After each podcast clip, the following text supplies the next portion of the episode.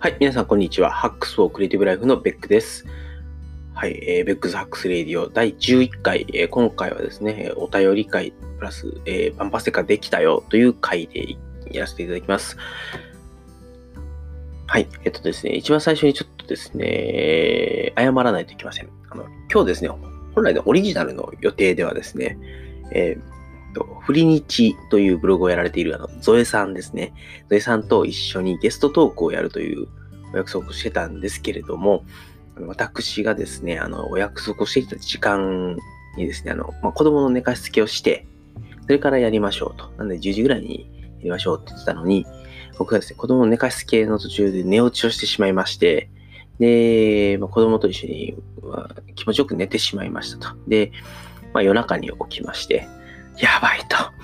やってしまったと。まあもう10時のお約束で12時半に起きたんで、本当に何しとんねんっていう、社会人としてどうやねんという感じではあるんですけれども、まあ、あの、本当にちょっと申し訳なかったなというところです。で、本当にね、ゾエさんと一緒に、あの、お城トークをしたかったんですよ。ゾエさんね、城マニアなんで、で僕も歴史好きなんで、僕はあの、戦国マニアの観点から、あとは城マニアのゾエさんとどんなお城トークができるんだろうということをすごく楽しみにしてたのに、この手たらく。でね、あとね、ゾエさんがあの、最近クレバーのライブに、最近っていうかね、本当につい、つい今週ですよ。先週、今週ですよ。で、クレバーのライブに行くために関東に来られていて、で、今ちょっと地元の方に戻られたんですけれども、あの、本当にね、クレバトークもしたかった。まあ、僕はあの、クレバーというよりキック・ザ・カンクル世代なんで、本当にね、あの、マルシェとかスーパーオリジナルとか、アホみたいに聞いてたんですよ。なんで、そういう、ちょっと懐かしいお話、まあ、キック・ザ・カンク、クレバの話とかができればよかったなと思うんですけど、それをやり損ねたことが本当に心の底から残念でございます。なのでですね、あの、本当にね、もうこの失礼をですね、ぜひ、水に流していただいてっていうとあれなんですけれども、あの、ね、許していただいて、えーまたですね、日程調整させていただいて、ゲストで来ていただければなと思いますので、ゾエさん、よろしくお願いします。はい。本当に申し訳ございませんでした。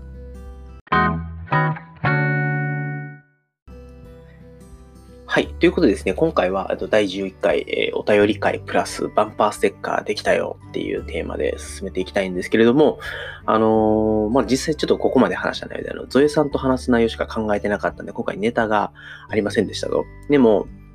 いいお便りがですね、ツイッターに 投稿されておりまして、これはやるしかないぞっていうことで、まあ、今回ちょっとお便りコーナーメインでやってみようかなと思っています。で、何がいい、いいお便りが来たかっていうと、あのーまあ、ハッシュタグ、ハックスアンダーバーレディオの方にですね、あの、ペンネームザッ・キアイさんからいただきましたですね、お便りがありまして、で、このザッ・キアイさんがですね、えっと、実は今、バンパーステッカーできたよっていうのを、ツイッターの方とかでもバンバン流してたんですけれども、デザインができました。で、このバンパーステッカーの似顔絵を描いてくれたのが、このザ・キアイさんなんですね。で、えっと、まあ、その理由も、あの、バンパーステッカーが欲しいから、投稿しますということで、あのー非常にですね、ありがたいことに、えーバンパーステッカーのアイコンも書いていただいて、アイコンというか似顔絵も書いていただいて、でしかも、お便りまでいただいて、もう今日はですね、このザキアイさんによって成立した回であると言っても過言ではないなと。で、あの、しかもですね、今日ずっと、あの、このバンパステッカー、まあ、お絵かきソフト、まあ、あの、使って、プロクリエイトっていうね、あの iPad のお絵かきソフトを使って作ってたんですけれども、あの、その時にもね、あの、第一版みたいなやつができて、こんなデザインでどうかなっていうのを、この、まあ、ね、気合さんとか、あの、他のね、あの、まあ、簡単に言うと会社の若い人たちに無理やり 送りつけて、どうやらこれって聞くっていうね、あの、ことをやってたんですけども、その時にもね、いろんなコメントをくれて、なんかもうちょっと色濃くしたらどうですかとか、で、まあ、あとは、あの、子供字が読みづらいですとか、とかね、あと、小人、最初、小人なしバージョンを作ったんですけれども、あの、まあ、ちょっとね、なんか物足りないなと思って、無理やり、こう、文字に小人を載せるみたいなことをね、やってみたんですけれども、まあ、それに関しても、なんか、あ、いいですね、みたいな感じでポジティブなコメントをくれまして、最初、こんなデザインでええのかなと思いながら、俺の完全に、なんやろ、落書きやん、みたいな、あのー感じで思ってたんですけど、あの、思いの他に、こう、いいフィードバックというかね、あの、ポジティブなフィードバックをもらえたので、まあ、ちょっと自信を多少持って、あの、バンパーステッカーのデザインを確定することができたということで、あの、ね、似顔絵までもらって、でデザインにもいろいろコメントももらって、でこのバンパーステッカーの成立に、このザ・キアイさんの、えー、存在なくしてはできなかったっていうことで、えー お便りというよりはこっちをメインで紹介したくて、ちょっと今日はやったみたいなところもなきにしまらずですと。で、えっと、お便りコーナーでこのお便りに入っていく前に、あの、この、最初、あの、ザ・キアイさんっていうのが、来た時に、なんでザ・キアイやねんって、全然わかんなかったんですよね。で、えっと、普段呼んでる名前で呼びたいなと思って、思ったんですけど、ちょっと待てよと。このザ・キアイの中に、普段呼んでる名前が含まれてるぞと。で、あの途中でですね、あ、このペンネーム、なんか、意味があるぞと 思って、いや、最初なん、なんか意味のないペンネームかなと思ってたんですけど、あの、ちゃんとね、本名とリンクをする、本名とリンクをするって言ってしまうとね、これ、なんだろうな、良くないな。あの、個人情報ばらしてる気がしてきたんで、あまり言い過ぎないようにしましょう。で、あ、ああ、そういうことかっていう感動があってですね、まあ、一番最初に、あの、全然本人と似ても似つかない、あの、アイコン、アイコン、まあ、ななぜソースソースカツのアイコン。で、気合って書いてあって、ソースカツに気合っていうその、なんだろうな、男前すぎるアイコンとご本人のですね、イメージが全く合わなくて、それがツボってですね、しばらく腹筋崩壊してたんですけれども、あのー、で、でも、な、ね、ねやねん、ザキアイと最初思ってたんですけど、それが、あの、結構この名前の方にも意味があることに後から気づいて、それでまたちょっと一人でツボってたっていう、あんまりこう、すみません、あの、あの、なんか、完全に個人のネタで申し訳ないんですけど、そういうペンネーム一つでですね、今日はしばらく笑いが絶えなかったんでね、なんていう 平和な日々を送ってるんだと思った次第でございます。はい。で、えっと、こんなあの人のペンネームでずっと喋ってても仕方がないので、早速ですね、あの、お便りの中身に入っていきたいと思います。えー、もちろん、あの、今回取り上げさせていただきますので、え、バンパーステッカープレゼントいたします。あの、バンパーステッカー早く発注しないと、まだシールそのものはないのでですね、早めに発注して、えー、今度会社で渡します。はい。はい。で、今回お便りいただいた内容が、えー、お悩み相談ですね。えー、初のお悩み相談。イエーイやったね。いやありがとうございます。本当に初めてお悩み相談いただきました。えっと、たまに会うおば、えー、父の兄のお嫁さんに敬語を使うべきか、タメ語でいいのか、毎回悩みます。えー、また、何て呼べばいいのもわからず、えー、なんとなく気まずいですと。北さんはこういう時どうしていますか？ラジオ毎回楽しく聞いています。これからも頑張ってくださいと。ありがとうございます。えっと、これね、ほんとね、あるあるですよね。で僕も、あの、やっぱりそういう経験いっぱいありまして、あの、一番あるのが、うんとね、いとこの奥さん、どう読んでいいかわかんないっていうのと、で、あとは、うんとね、母親のいとこですね。えー、が、まあ、多分、この辺に該当するかなと思うんですけれども、あのー、まず、いとこの奥さんの場合だと、まずそもそも結婚式には行っているので、で、まあ、年にね、1、2回は会うんですけど、でただ、別にもともとそんなに仲がいいわけでもない。まあ別に仲が悪いわけでもないんですけど、お互いね、よくわかんないみたいなところがある。でも、あのー、親戚の会合みたいなところに行ったらいるし、一緒にご飯も食べるし、お酒も飲むし、みたいな中で、何も話さないわけにもいかないから、まあ、話す機会があったら、まあ、今だとね、子供がいるから、お互いの子供についての話をしたりとかっていうのはあるんですけども、でもまあ共通の話題っていうのはね、ない親戚っていうのは一番困るなっていうのがありますで、まあ、ただ今回お悩み相談もらってるこの父の兄のお嫁さんの場合は多分そこまで、えっ、ー、と、浅い付き合いではないのかなという気がするので、もしかすると該当しないのかもしれないんですけれども、で、僕がまあこういう、あの、お互いの共通話題がないときにどうしてるかっていうと、えー、まあ、結構仕事というかね、最近の自分の近況を話すようにして、で、そうするとね、あの、何かしら引っかかるものがあって、向こうから質問が出てくるというのがあるので、あの、まあ、ネタに困ったらとりあえず自分の近況喋っとけばいいよと。で、特に仕事とか、こんなこと頑張ってますよ、こんなこと悩んでますよっていう話をするとですね、まあ、喜んでくれるんじゃないかなと思います。でまあ、今回はどちらかというと、えっと、敬語を使うべきか、タメ語でいいのか、ね、なんて呼べばいいのかっていうことなので、あの、昔からの付き合いがある人なんだったら、あの、呼び方は変えない方がいいのかなと思います。で、あの、今までね、例えば、あの、まあ、ちょ僕の例でいくと、あの母親のいとこで、サットンっていう人がですね。で、うちの母親と10歳以上、15歳ぐらい年離れてるのかな。で、で、さらに僕がそこから15歳ぐらい離れてるので、あのまあ、僕からすると年はちょっと離れてるけど、あの、そこまでね、おじさんおばさんに比べれば近いお兄ちゃんみたいな感じの人やったんですね。で、その人に昔からずっとサットンサットンって呼んでたんですけど、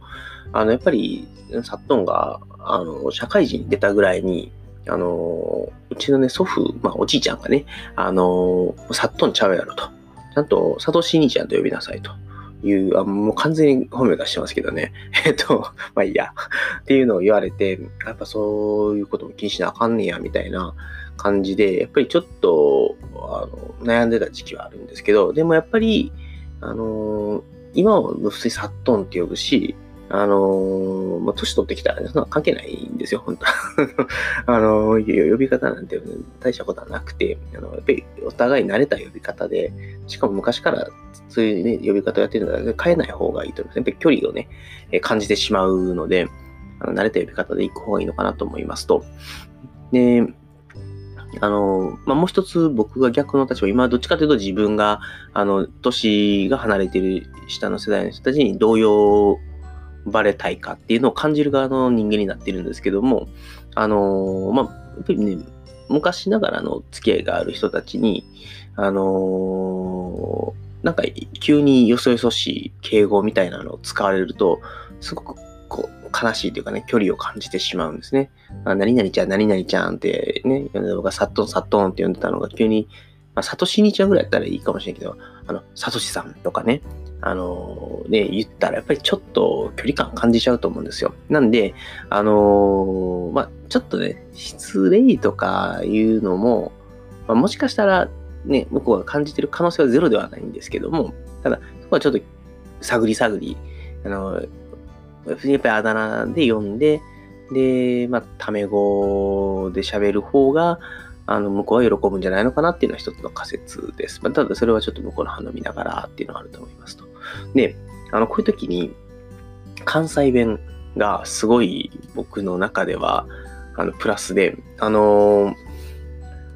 これね、標準語でできるのかわかんないんですけど、あの、関西弁ってタメ語が、話し方によってタメ語でなくなるっていう特性があるんですね。あのまあ、例えば、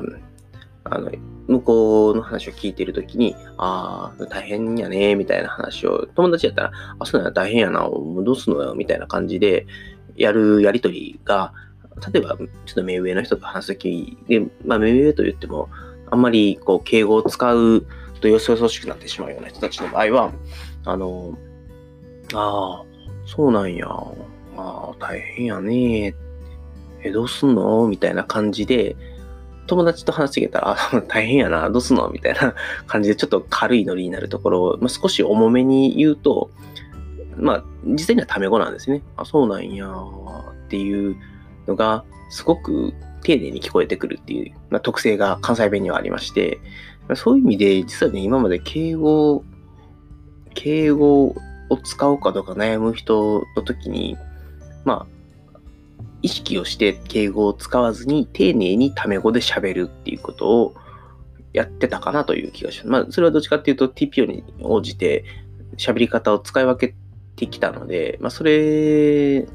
自然にそういうことをやってたかなと思います。でも、標準語でも同じことはできんじゃないのかなと思うので、あのー、まあ、ちょっと僕は確たる、あの、自分が今までやってきた中で標準語で丁寧に喋るっていうのを使ってタメ語、標準語のタメ語で丁寧に喋るってことはやったことないので、わかんないんですけども、あの、ぜひですね、ちょっとそういうのも試してみたらいいんじゃないかなと思います。あの、やっぱりね、敬語って距離を感じるんですよね。なんで、えっと、一つはもっとフランクな敬語というかね、あの距離感を感じさせない敬語を喋るか、えー、タメ語なんだけど丁寧に、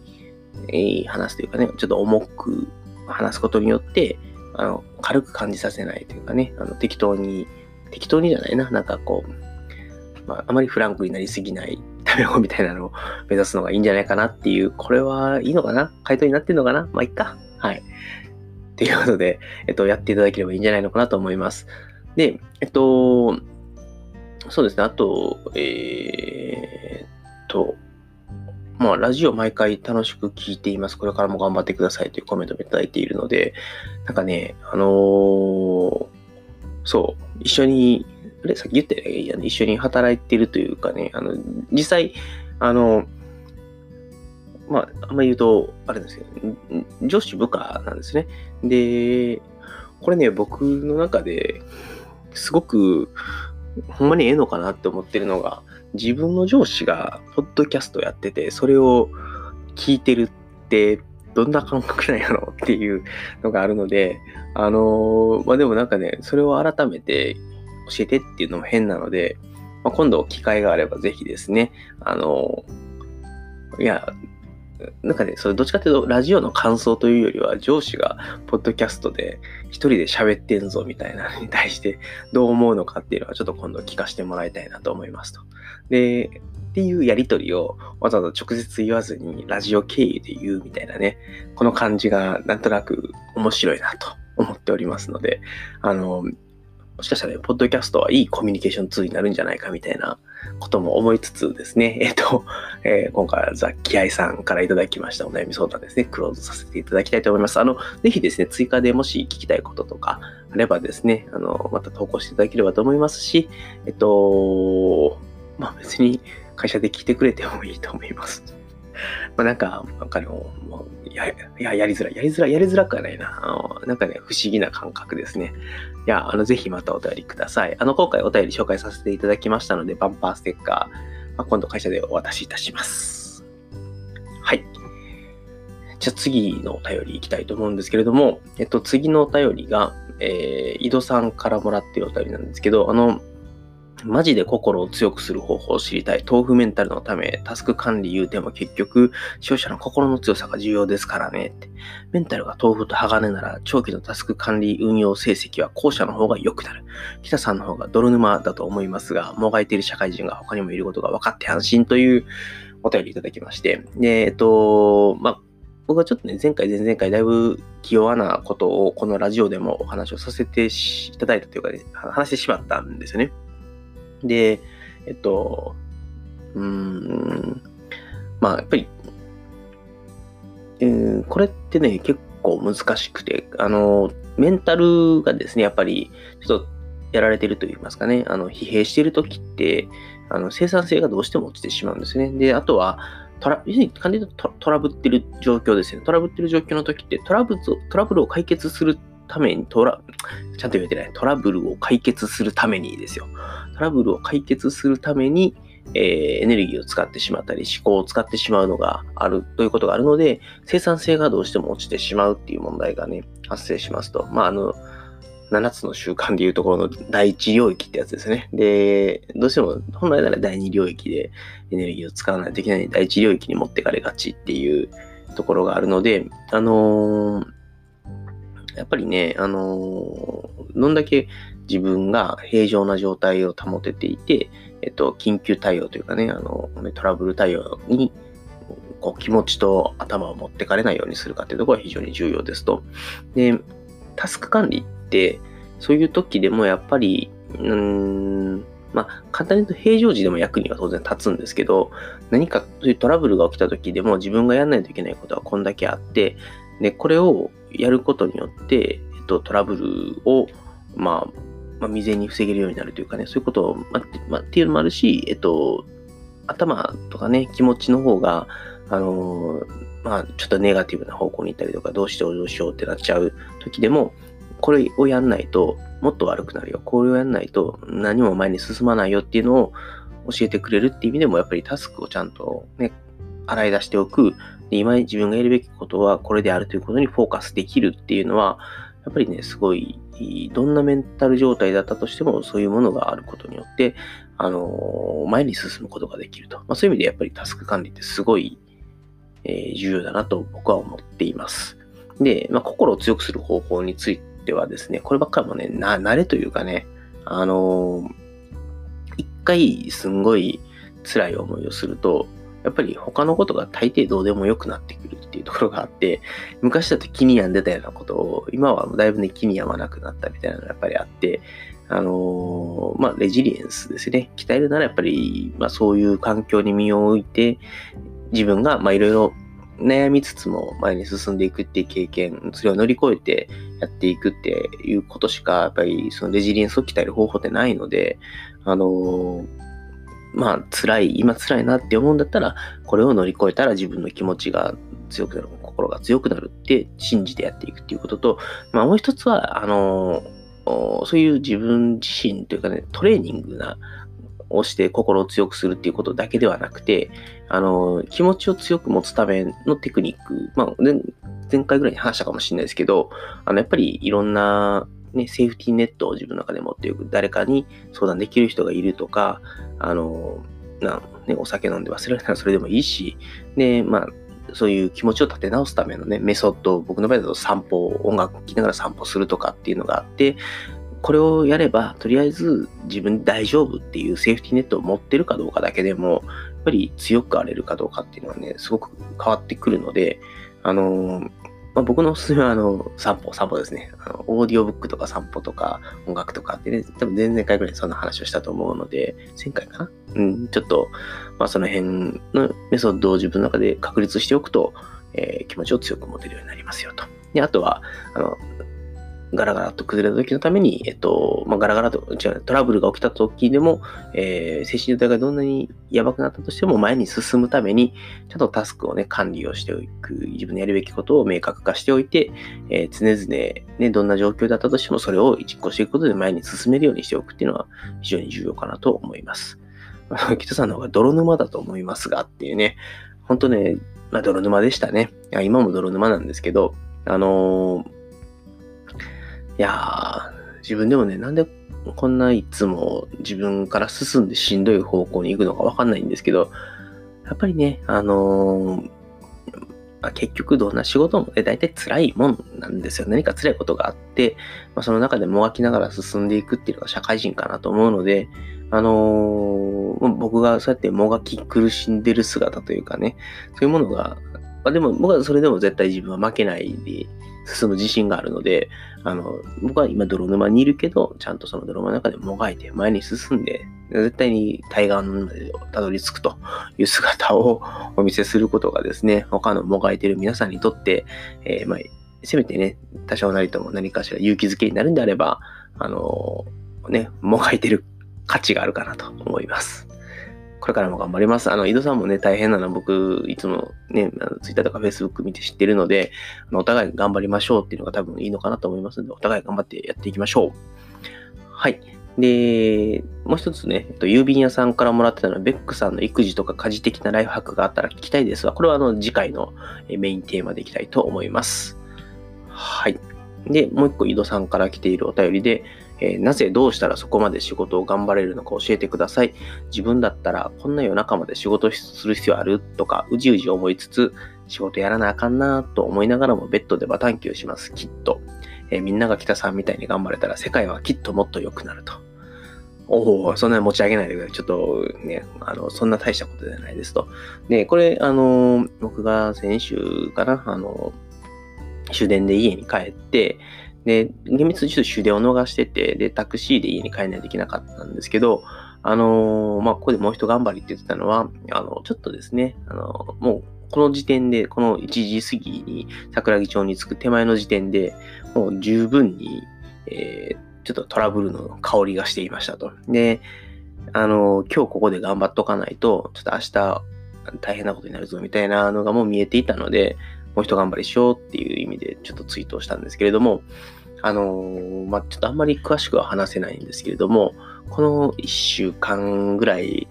すごい辛かったんですね。1週間で2週間ぐらいすごい辛い、辛かったんですよ。で、あの、まあ、その辛かった理由っていうのも、あの、いろいろ多分ね、やれることがあったのに、僕がちょっとそれをやらなかったがために、まあ、ちょっとトラブルを招いてしまったな、みたいなところがあって、あの、まあ、トラブルを招いてしまった違うな。厳密に言うと、あの、いくつかポイントがあったんですよね。そのポイントの時に適切な対処ができていれば、あの、こんな大事にならなかったのに、みたいなことを、まあ自分がちょっとやらかしてしまったっていうのがあって、で、今、自分の中ではやっぱりちょっとそういう大変な状況にもう一回なってしまうっていうことをすごく恐れているところがありますと。で、まあ、その時自分がしんどいだけやったらよかったんですけど、結構ね、周りの人たちにも不安を与えてしまって、まあ、かで言うと僕、今、自分の顔を持っているので、で、課長をやってるんですけど、その課に対して、やっぱり不安を与えてしまったっていうことをすごく後悔をしていますと。で、今、ね、自分がちょっと多少無理をしてでも何かをやることによって、そういった事態を防げるのであれば、それはね、あの、すごくいい時間の投資なんですね。だから、あのー、仕事を自分のためにとかね、なんかこう、会社のために頑張るとかじゃなくて、一緒に働いてる人たちが、なしんどくならないようにというかね、楽しく働けるように、あの、仕事に対してね、モチベーションを持ち続けられるようにするために、何か自分ができることがあるんだとしたら、それはもうね、全然今は苦にならないんですよね。なんで、うん、なんだろうね、やっぱりいや、こんな夜中まで仕事する必要あるとか、仕事やらなあかんな、みたいなとかっていうことではなくて、えー、どっちかっていうと、やっぱり今は自分がこうやってやることによって、こんだけみんなにとっていいことがあるぞっていうことをモチベーションにして仕事をしているので、まあ、そういうものがあれば、別に夜中だろうが、深夜早朝だろうが、徹夜だろうが、休日だろうが、全然辛くはないかなと。まあ、ただ、まあ、それによって子供とかね、家族の時間取れないとかっていうのもあるので、まあ、何が何でも全部やるというわけじゃない。もちろんバランスは取りたいんですけれども、うん、なんかね、自分が嫌だからとかっていう、このなんでやらなあかんねんみたいな風には今はあまり思わずに仕事をしてるのかなという、まあ、そういう意味ではやりがいのあるいい仕事ができてるのかなと思います。で、まあ、あのはい。なんだろうな、ちょっとまとまりがなくて申し訳ないんですけれども、まあなんで今頑張れるのかって言われたら、多分僕は今自分のためにあんまり仕事をしてなくて、あの、周りの人のために仕事をしてるとか、まあ自分がやりたい、まあ自分のためにという意味では自分がやりたい仕事をやっていて、で、かつ自分が、まあやっぱり、なんだろうな、あの、うん、尽くしたいっていうと変かもしれないけど、あのこの人たちのために仕事をしたいと思う人たちと仕事ができている。まあ、その二つがやっぱり大きな目、目的とかじゃないな、なんだろう、大きなモチベーションになっているのかなと思います。はい。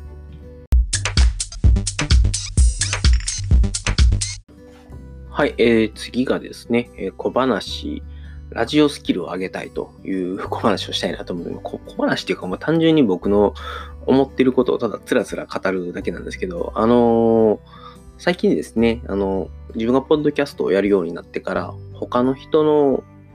あの、ポッドキャストを聞くっていう機会が増えまして、まあ、ちょっと勉強したいなと思って、他の人どんなこと喋ってんのかなと思って聞いてるんですけど、あの、やっぱり人気ポッドキャスターとか、あのまあ、長くやってる方の話を聞くと、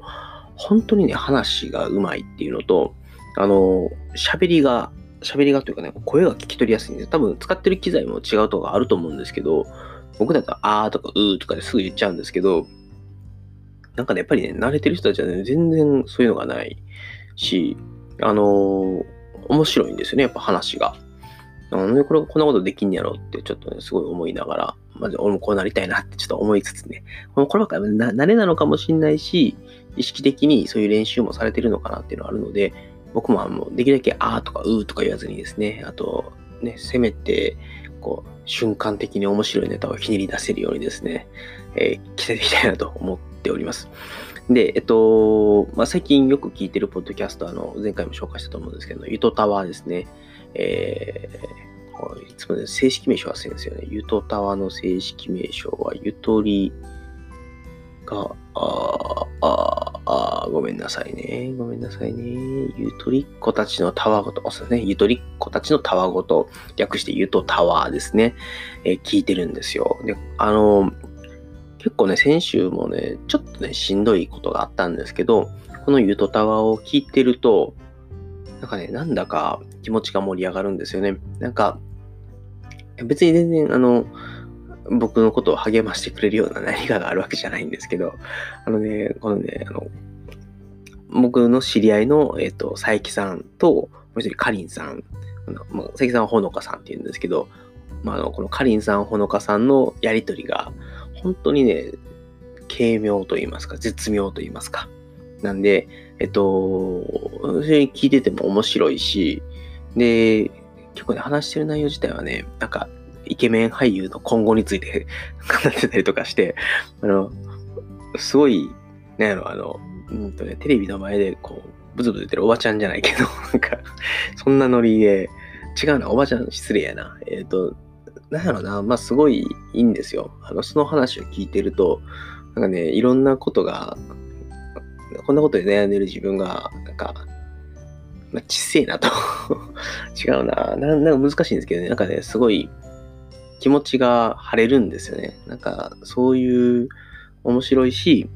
話を聞いてると、なんか楽しいからどんどん気持ちが晴れてくるっていうコンテンツを提供されてるっていうのがね、本当に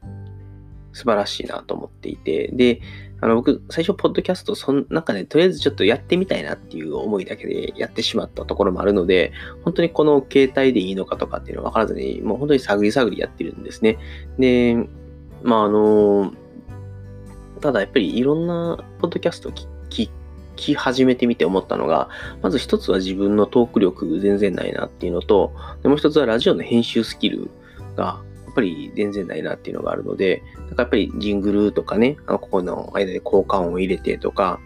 あのそういうの、ユートタワーとかだと、いろんなこの間に挟んでくる効果音だったりとか、あと、なんかね、歌とかも自分たちで作ってるのかな誰かが作ってくれたのかわかんないですけど、あの BGM が入ったりするんですね。歌で。で、ラップが入ったりするんですね。で、すごいな、みたいな。で、そういうのが、しかもいい感じにちゃんと差し込まれて、コンテンツとしてそういうのが必然的にそこにあるっていう、ラジオの編集スキル含めて、ああ、すごいなと思って、これが、あの、ね、ポッドキャスターなんだ、みたいな。全然自分、ポッドキャスターとしてのレベルが低いぞっていうのを思って、ちょっとラジオスキルを上げたいなって最近よく思いますと。で、ちょっとね、自分の喋りもよく最近聞き直してはいるんですけれども、あのー、ちょっとね、地声に近くなってくると、声が、あーって割れてしまうんですよね。で、そうすると聞きづらいなとか、自分で聞き直してもなんか良くないなって思うので、この部分は、あの、意識的にちょっとだけトーンを上げて喋るようにしたりしてます。で、あんまり早口になったりとかすると、なんか何言ってるかわかんなくなるっていうのが、まあ自分でも聞き直して思ったので、あんまり早口にならないようにしつつ、でも、なんか読み上げてる感のないようにしようというようなところですね。まあちょっと程よく聞き取りやすい発声を意識しつつ、でも、あの、自分のね、この一応関西弁で早口みたいなところもあるので、そういうところの良さもね、消さないようにしないとなっていうようなこともちょっと思ってますと。まあ、なかなかね、難しいですね。なんか喋り、一人でこうやって喋るっていうのも難しい。そこで面白いこと言うっていうのも難しいし、えー、ね、ラジオの編集も難しいし、なかなかポッドキャストって奥が深いなと思った次第でございます。はい。なんで、まあ、あのーすいませんね。これいつも聞いてくれてる方々に、これ多分ね、僕、今の半分ぐらいの時間で全部コンテンツ詰め込めんじゃないかなと思いながらも、でも、なんかダラダラ喋ってしまってるところもあるし、んで、それで面白いこと言えてればいいんやけど、面白いこと言えてないしっていうところがあるんで、まあ、なんかね、あの、た、たまにはお前の喋りおもんないぞみたいなのも言ってもらっても全然いいので、えー、そういうフィードバックもいただければですね、いいのかなと。で、まあ、せめて、えっと、あの、面白いこと言えない分はもう、ただただ勢いと、うん、盛り上がりで稼ぎたいなみたいな。全然、このラジオはあのいつも深夜、今もね、深夜2時41分なんですけど、盛り上がらないんで、えっと、せめてね、こんな時間ででも盛り上げていけるように、えー、テンションはね、高くいきたいなと思っております。はい。こんな小話ええのかなまあ、いっか。まあ、ええよね。はい。ということでですね、今回は、えー、と、テーマ第11回、あの、お便り会、プラス、えバンパーステッカーできたよ会ということで、えっと、一応ですね、今回、あのバンパーステッカーができたやつですね、あの一応デザインは、あの、ハッシュタグ、ハックスレイディオとか、あの、僕のツイッターの方にも上げてたりするので、ぜひね、あの、デザイン見てもらえればなと思うんですけど、あの、最初、ね、このデザインできた時に、あの、これでほんまええんかなっていう、ちょっと自信が持てなかったんですけど、あの、今日お便りいただいたね、ザキアイさんがですね、ザキアイさん、うん、ザキアイさん、はい、がですね、えっと、とか、まあ、他のね、あの、子も含めて、えっと、まあ、いいじゃないですかってコメントをくれて、あの、まあ、一応自信を持って、ある程度自信を持って、えっと、じゃあこれで最終行動しますみたいな感じで決めたデザインなのでですね、えっと、ご確認いただければなと思いますというのと、今、あの、これ、あの、発注をかけようとしていますので、えこれからですね、えっと、多分、まあ、1、2週間のうちに、多分、バンパーステッカーと、あともう一つ、あの、バンパー、最近ね、車持ってない人が多いんで、あの、PC の蓋の裏に貼れるようなね、あの、PC ステッカーみたいなものも用意しようかなと思っているので、ぜひ、あのお便りいただくときとか、あのバンパーステッカーね、あの、ぜひお渡ししたいので、あの、まあ、PC に貼れるサイズがいいですとか、あの、車に貼るんでバンパーステッカーください。ほんで僕のバンパーステッカーを車に貼る人がいたら、それはそれで驚きなんですけれども、あの、サイズのね、指定とかもしていただけるように、あの、複数バージョン用意しようかなと思っておりますので、えー、ぜひですね、そちらもお楽しみいただければなと思います。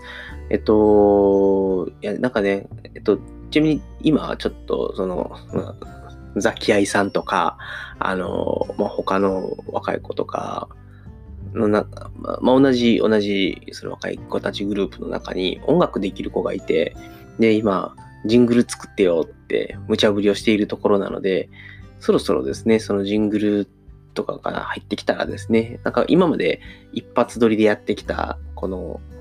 ポッドキャストなんですけど、まあ、ちゃんと、まあ、部分部分で切って収録をして、間にジングルとか挟んでやっていくみたいな、まあ、なんかラジオっぽい作りに変えていければなと思っております。なんで、えっと、徐々にですね、いろいろ、え、改善していきたいなと思っておりますので、ぜひですね、皆様からのね、あのご意見、ご感想、フィードバックいただければですね、えー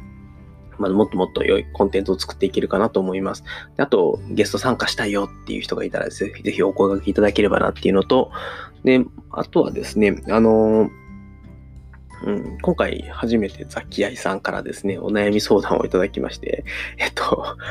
いいのかな？なんか今日のあれお悩み相談ちゃんと答えられてたのかな？まあ、答えられたということにしましょう。あの、誠心誠意。えー、僕のわかる範囲で、えー、お悩みにお答えしたいなと思いますので、ぜひですね、えっと、皆様からのお悩みも含めて、えー、お待ちしております。えー、Twitter、メール、えー、等々でいただければなというのと、あの、ハッシュタグですね、 Hacks アンダーバーレイディオの方に投稿いただければですね、えっと、必ずそこは補足をいたします。で、Twitter のメンションでもいいですし、メールでもいいですし、Facebook で繋がっても Facebook でもいいです。あの、どんな手段でも送っていただければですね、全力で、えー、取り上げさせていただきたいなと思いますので、皆様からのお便りをお待ちしております。